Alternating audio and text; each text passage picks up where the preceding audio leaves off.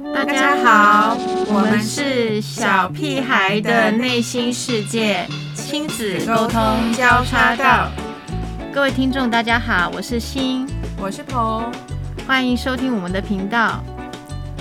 这个频道呢，顾名思义，就是为了了解这些小屁孩、那些青少年的内心世界所成立的频道。嗯，对啊，因为鹏和我都是两个小屁孩的妈妈。那我们是因为担任学校的故事妈妈而认识的。这个频道的目的呢，就是提供小朋友或者是青少年一个可以真实发声的管道。我们想去了解小孩真正在想些什么，所以我们会每次用不同的主题，利用访谈的方式，然后去访问小孩子，对于同样的一个主题，会不会跟大人有不同的一样的答案呢？其实很多问题并没有标准答案，只是大家观点的不同，所以这也常常造成人们沟通上的误解，或者亲子沟通上的误解，那就变成了代沟，所谓的代沟。所以很多时候呢，因为我们没有真正了解小孩内心在想什么，那我们想唯独只有问他们才可以了解。譬如这次的主题。我也是在访问小孩的过程当中才了解到小孩的想法，原来他们想法跟大人很不一样哦。所以呢，这个频道呢之后我们也会邀请小屁孩们，就是那些青少年小孩子们和大人们，嗯，家长们都一起来到节目当中接受我们的访谈。我们希望让这里可以成为一个小孩能真正发声，大人们能真正用心聆听他们声音的乐园。毕竟啊，亲子沟通想必是很多父母都关心的话题，所以请大家要持续关心我们的频道，别忘了要帮我们追踪、按赞还有分享哦。好，那今天是我们的第一集，我们先自我介介绍一下，先由鹏开始吧。好，大家好，我是鹏。那我在出版业界大概呃工作了有将近二十年的时间，然后编了大概有数百本的书。那目前也有在经营童书的出版，另外呢，我曾经翻译过六本童书。大家好，我是欣，我是文化影剧系毕业的。嗯，毕业之后我有去过法国旅居留学艺术方面的课程。那在法国期间呢，我也教过中文，也就是华语老师。这个频道呢，除了我们刚刚说的主题访谈，还有一个很重要的部分，就是好书分享。那因为彭是在出版社工作，又从事教育相关的行业，所以呢，我们就决定开设了这样的主题单元。每次我们会选一个主题，然后挑一本书来跟大家分享。主要呢，我们会讲一下故事的大纲，还有我们自己的读书心得，但我们就不会逐字的念这个故事。希望呢，大家去呃，不管是借啦，或者是买啦，来看看实际这本书。那当然呢，希望以后也有机会找孩子们来跟大家一起分享，那让他们来说故事给我们听。那事不宜迟，我们就开始今天的主题。今天的主题是新年。那因为我们就正在过新年，我们刚过完国历的新年，也就是元旦一月一号。那现在我们正在过我们农农历的新年，就是大家台湾人最重视的过年啦。那呃，今天针对这个新年的主题呢，我要分享的书是叫做《十四只老鼠捣年糕》。那它的作者是岩村和朗，是一个日本人。那他是汉生出版社在二零一一年一月十八号的出版，出版就是差不多快要十年前哦。那这本书呢，这个作者是日本人，所以其实他讲的是日本的新年。那日本的新年其实是。过呃元旦一月一号，这个是他们的过年。我们之后会跟大家稍微分享一下呃国外的新年。那我们现在先讲一下这一本书。那十四只老鼠捣年糕呢？它就是因为是他们日本传统有一个习过年的习俗，就是在家里面制作年糕的部分，那就是捣年糕。所以这个故事就是在讲那个捣年糕的故事。那西，你为什么会选这本书分享给大家呢？哦，其实这本书它呃全部的系列呢，就是呃有十二本书都是在讲那个十四只老鼠的故事。那这十四只老鼠就是呃呃阿公阿妈、爸爸妈妈四个人，还有十个小孩，就是从老大一直到老幺、老十这样，就是讲他们家的故事。那呃就是。譬如说这一本书是导年糕，那有的时候他们是去郊游啊。那我很喜欢这一套书的原因呢，是因为其实它就是它的文字很少，然后呢，它但是它每次都是跨页的一个很精美的图案。那就是十四只老鼠呢，他们在各自忙各自的事情。譬如说这次他们在捣年糕的时候，就是大家有各忙各的事情。然后就是很有趣，小孩会去观察他们在图画里面，就是一些他们各自各自的一些忙自己的事情的一些细节啊，然后他们之间的一些互动，但是就是以影像为主，所以就是小孩可以自己去观察，其实是等于我们所谓的读影像的部分。那这个是我个人蛮喜欢的，因为之后我们会提到有一些。有些书本是这样子，就是或者是之后我们会提到多多书，或者是国外的那个国外的类似这一种的书，就是训练小孩读影像的能力，训练小孩的观察力呀，然后还有对细节的观察力，还有自己看图说故事的那种那种表达能力，那种表达能力，对，所以就是跟一般我们就是只是念完故事，然后那个图像只是为了搭配文本。就是的的这个角色是是完全是颠倒过来的。对我自己也蛮喜欢，就是鼓励孩子去读图，因为图里面呢，这个画家其实花了很多功夫在琢磨他们这些细节。像这位那个岩村和朗这位画家也是，他把这个老鼠的动作呢，一举一动，那个一头举手一投足都描绘的很生动。然后包括他们这个兄弟之间可能会拉扯别人的尾巴啦，有一点恶作剧啦，或者是偷吃年糕等等，其实都很有趣。那这些都藏在这些图画的细节里面，所以呃，我会觉得蛮鼓励孩子，就是去看图，看图说故事，然后看图表达他们的想法，可以做比较开放性的沟通跟讨论，不一定就是琢磨在呃一单一的一个故事线里面。那另外呢，就是翻译的绘本有一个好处，就是也可以欣赏一下别的国家的文化，了解一下他们的呃特色。所以像这次捣年糕也是刚好，我们就可以看一下日本人是怎么过新年的。对，就是我蛮喜欢，还有刚才呃没有提到，就是很喜欢他们的风格，就是很那个日本疗愈系的那种风格。它的那个就是颜色是很协调的，有点像那个。其实让我有点想到那个旅行青蛙，嗯，那种疗愈舒服的感觉，对对对，那种疗愈系的风格就很舒服。所以你光是打开看它这个跨页，就是就是就是心里面会感受到呃一点点疗愈的部分。然后然后跟小孩一起阅读呢，也是一个很赏心悦目的一个一个经验。但然后我还会，其实我还会考小孩子。对，就是因为它一共有十四只老鼠嘛，不算少，所以就是考他们记忆的部分。我们可以就是这本书其实是可以拿来玩一些小游戏，这样。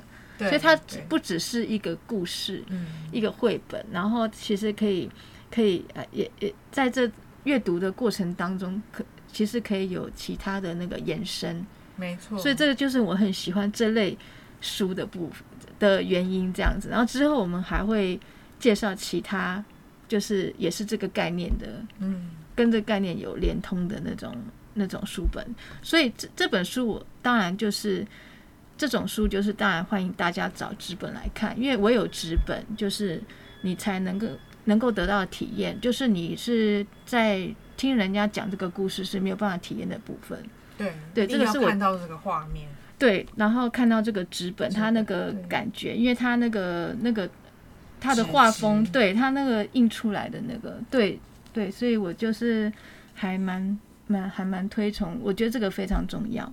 对，那因为他是讲日本的新年嘛，所以我们讲一下那个日本的新年。其实我之前有去日本跨年过，哦，所以我才真的深刻体验到，其实日本人他们的过年是呃一月一号，对，不是我们的那个农历年，但是其实他们的习俗很多有点像我们过年，就是呃他们也会去。嗯，一月一号就是有点像我们大年初初一一定要去拜拜，所以十二月三十一号是吃那个年菜。那他们会去订那个年菜或自己做，就是但那个年菜都很可爱，就是像九宫格这样子，就是一点一点，就是每个都这样吃一点，就非常有趣。然后一月一号就会去神社祈福啊，拜拜，然后。嗯，然后他们也会摆春联呐之类的，就跟我们跟我们的过年很像这样子。那彭好像之前有去过美国居住一段时间，那美国的过年是怎么样呢？美国的过年有呃，其实他们也是过一月一号，那但是其实从圣诞节前，大家就开始酝酿这个过年的气氛，然后呃，圣诞节前大概。一个月前，大家就开始准备订机票，因为要去跟家人团聚。因为美国它其实土地很大，所以呃跨有很多州，所以其实他们大概成年独立以后，常常是跨州去一个新别的州里面生活啊、工作啊、读书，所以大概都是利用这个圣诞节的假期，他们就才会回到跟自己家人团聚这样子。所以我常常在那个。因为那时候刚好也是我我旅行时期，对，所以常常会在机上遇到这些要返家的美国人，然后他们都很亲切，在旁边就开始跟我讲说他家人在哪一州啊，然后有家里有多少个兄弟姐妹，现在都在哪里啊，等等的，就他们蛮好聊的，很有趣。这个很特别，因为我们一般跟陌生人很最怕聊到关于家里的事，对不对？对，就是家里的背景啊。工作啊，经济方面，其实我们可能太防御心太重，所以我们反而跟陌生人就是不会聊到这些。对他们，反而美国人反而是一一开头开场白就跟你讲他在做什么，然后他家里有几个成员，对 他住哪里，哦，太可怕了。没有啦，就是蛮蛮有趣的，蛮有趣的。对，就突然说，哎。好像他家人我也都还蛮了解的，对，还蛮了解的。可是你有跟我说，他了解完，好像他如果下了飞机或什么，他就没有跟你留联络方式，这样。就是其实他们只是说，因为在机上，就是他们也不蛮欢迎跟你聊天的，对。但是因为他们下机以后就就就要去赶回家或者什么的，所以或是感激等等的，所以就是那一段时间会蛮。呃，蛮亲切的跟你聊，但后面他们就有自有自己的事情，他们就可能就去忙了。对，就是他们的个性啊，个性应该是这样。哦，所以就是你以为他要跟你交朋友，就后来他下飞机就跟你鸟兽散，也没有跟你留。我也没有预期 一定要交朋友啦，但是就是说，呃，因为我们台湾人觉得，哎，如果你在旅游过程当中认识陌生人，蛮好聊的。然后通常我们都会留联络方式。就说，哎，那我们下次可以再。可是美国人比较没有这样。就是我觉得，因为聊这个东西对他们来说是正日常，是正常的。虽然没有带有目的性的，一定要达到什么。对对，就是应该就是聊天，就很喜欢聊天这样子。所以，所以蛮特别的。因为其实我在法国旅居的时候，其实美国都每一个国家都有一点不太一样。法国人他们一样是可以跟陌生人马上聊的天花乱坠。如果在旅游当中，比如说坐你旁边啊什么的，但是他他可能会跟你讲他的工作。我觉得法国人是不是其实很重视工作？但是他的私生活他不会跟你说。哦，我家里有几个成员，我有没有男女朋友，或者是我。对，那个那方面，然后他们跟你聊，会很喜欢跟你聊政治啊、经济、艺术、文化这些话题，就是聊得天花乱坠。嗯，对，但是呃，聊完也是不一定会留，就是即使你感觉他好像跟你聊得很来，但是那个旅游过程结束之后，他也不一定会留联络方，有些会啦。对，但是，我觉得是有些人但是会，但是法国是留了他应该也百分之八九十不会联络你，只是留个形式形式这样子吗？对，就是对，所以蛮有趣，其实跟台湾差异蛮大的。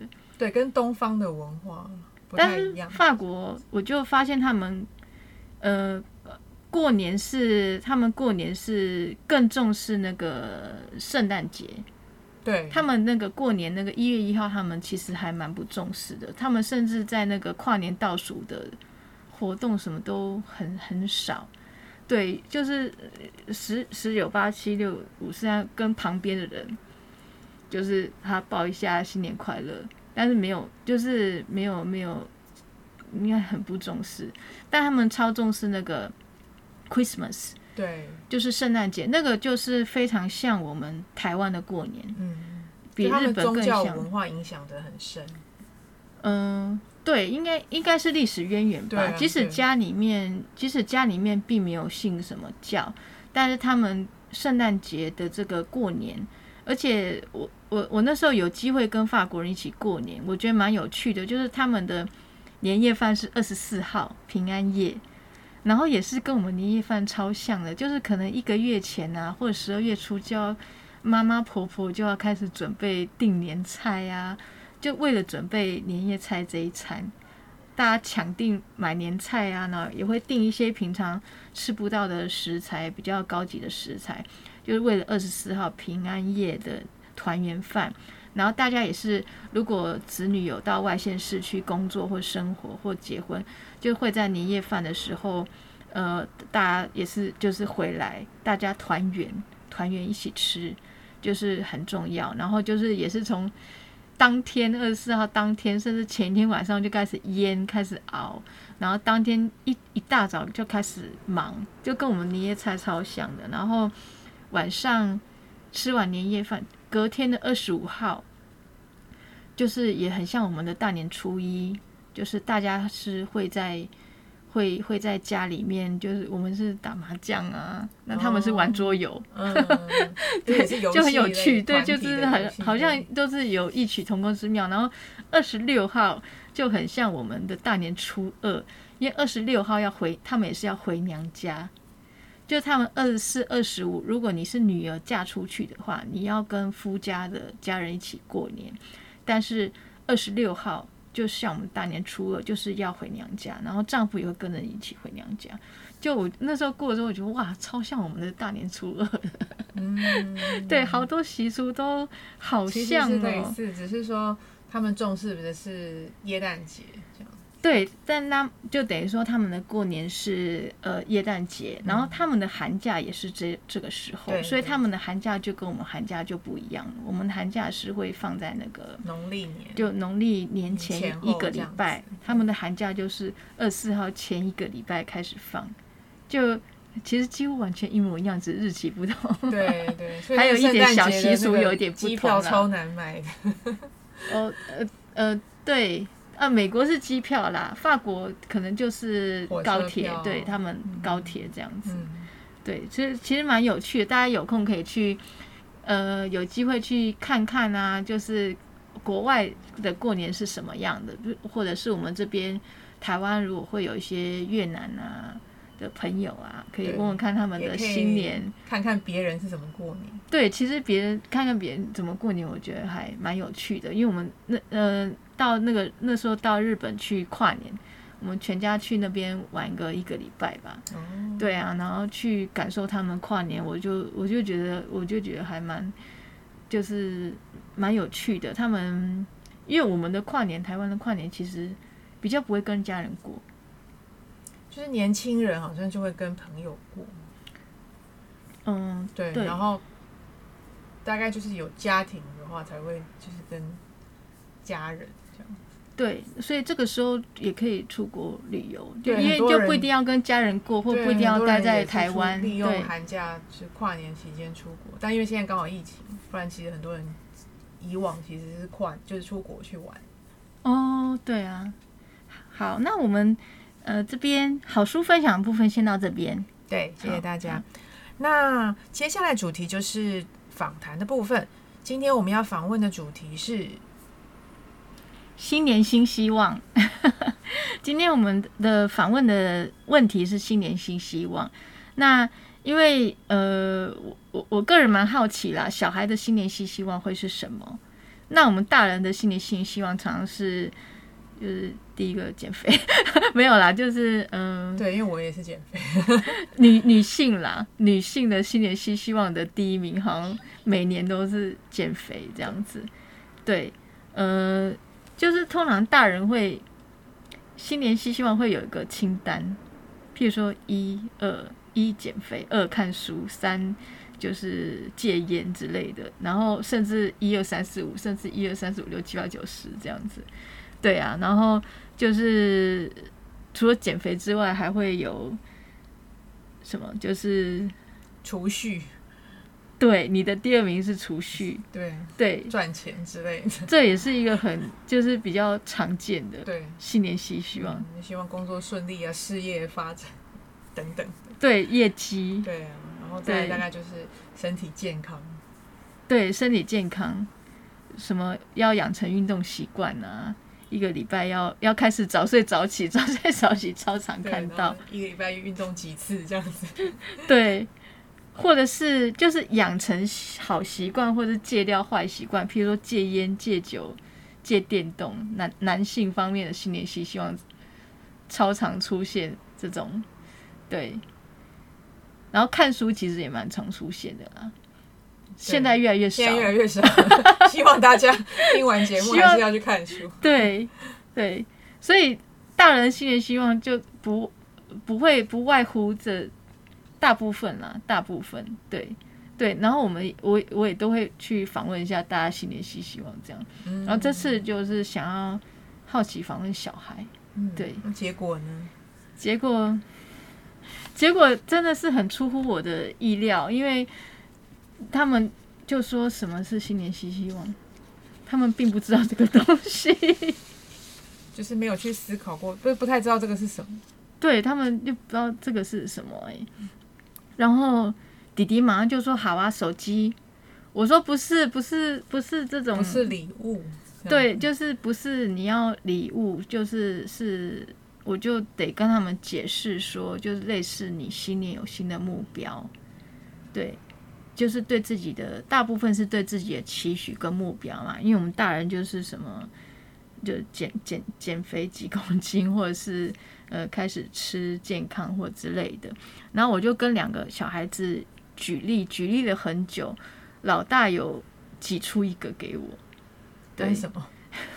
对他终于挤出一个，因为他们刚开始就说没没有啊那是什么东西这样，然后他挤出一个给我，好啦，好啦，妈妈你就是真的要我讲一个，我我就是呃，我期末会有那个什么体育方面的什么什么鉴定，我反正我听完也是忘记，然后我希望达标到到几分这样子。我说哦，那不也错啊，算蛮明那确的啊。那加油，因为他已经国一了。嗯，对，嗯，哦，刚才忘了介绍，他是我有两个儿子，一个是国一，然后一个是现在是小二。嗯，对，然后因为他已经国一了，所以他可能大概可以衔接一下我们大人的想法。对对对他就是，呃，好啦，我那个，然后我说好啊，那很好啊，那加油啊，什么，表示他蛮他蛮喜欢体育的啦，嗯老大喜欢运动他，有一个目标在。对，然后那还有呢？还有没有？他就再也挤不出第二个。新表示他真的年新希望，蛮热爱体育的。他也是勉强挤出一个，但是他就再也挤不出第二个了。嗯，对也不用勉强，太勉强小孩。对，然后然后我就去访问弟弟了啦，因为我接下来在跟哥哥聊，他会开始戳破啊，妈妈，你每年都说要减肥，结果你也都 常常我们的新年新希望是隔年那个清单又在都巡回一样的清单。顺序调整一下而已。我这应该要检讨。好啊，然后弟弟就是弟弟就是还是没有。我说那你自如果自己没有，你也可以，譬如说帮家人祈福祈福健康啊什么的。然后他就说还是没有。如果手机不算的话就没有，就没有了。或者如果说电动不算的话就没有这样。嗯，然后妈妈就小孩哦。好，就是好，我了解了这样。那你的小孩呢？你有去访问他们？对我，我的小孩是一个二年级，然后老大是五年级，就是一对兄妹这样子。那我也是问了他们以后，他们就是讲不太出来。然后哥哥是后来就说他就是吃饭睡觉啊，吃 饭等一下，等一下，吃饭睡觉，这新年新希望。对啊，天哪，这很震撼 哎。对，啊，就是好平淡的一个期望哦。因为我们就会有好平淡比较比较大的目标吧。然后他们就是，而且这个不用希望啊，因为这个不用希，我们大人大人会觉得不用希望啊。对啊，对啊对他们来说，可能就是这样子达到就是他们的人生目标。那你儿子也蛮知足的，对就是他，对他蛮实际的啦。对啊，蛮应该说他蛮实际的，就是他觉得你有吃饱有睡好，就已经是蛮好的生活了。这样，哇，他他也是他他很乖，大概是吧？对，就是没有特别希希望说自己一定要考试怎么样，或是就是没有往那个方面啊对，感觉他很知足啦。对啊但是其实我还是蛮好奇，他内心是因为知足才觉得那个吗？才觉得我已经很知足了。我如果现在还可以吃饭睡觉，像可能非洲的难民小孩或者什么都还不能、哦我觉得他应该也没想到那么那么伟大，也不是因为这个原因，对的确不是 OK，所以蛮有趣的。这个跟我们大人的，我们会不断的去解读啦。但是其实可能我他们解读是其实是蛮再怎么解读都是我们的观点。对对对。那我问妹妹，就是她也是可能因为有听到哥哥说吃饭睡觉，他就是哦也觉得这样。然后后来再问他，他就是说希望有就是可以跟哥哥一起玩的桌游这样子。哦，就是他也是讲到是物质的东西，对他跟我们的老二也有有点像，他们会以为新年希希望是是一个他想得到的东西，这样子。就是想得到的礼物之类，因为我们大人都是都是目标嘛，对，比较是抽象一点的。对我们几乎是算是抽象的，对。譬如说，即使是业绩或储蓄方面也，也是你也是嗯理想中的，也不是礼物，也不是说我想要一台 iPhone 什么的，不是，会跟我们有点差距。嗯，就是所以他想要做，但是我有听到有趣的部分，他想跟哥哥一起玩。对，这也是我觉得蛮有趣，表示说他可能有希望跟哥哥一起玩的时间吧，这样解读。可是这也是大人的解读，就是我们听到的我们听我们听我们想听的，对，我们听到可以跟哥哥玩成分，因为我们太太想要太想要朝着我们想要的答案，对，所以就会去解读说他是不是想要多跟点跟哥哥玩的时间。对，对但其实，所以他的我们的重点是跟哥哥玩，他的重点是桌游。对，或者是玩这件事情，希望有很多时间可以玩。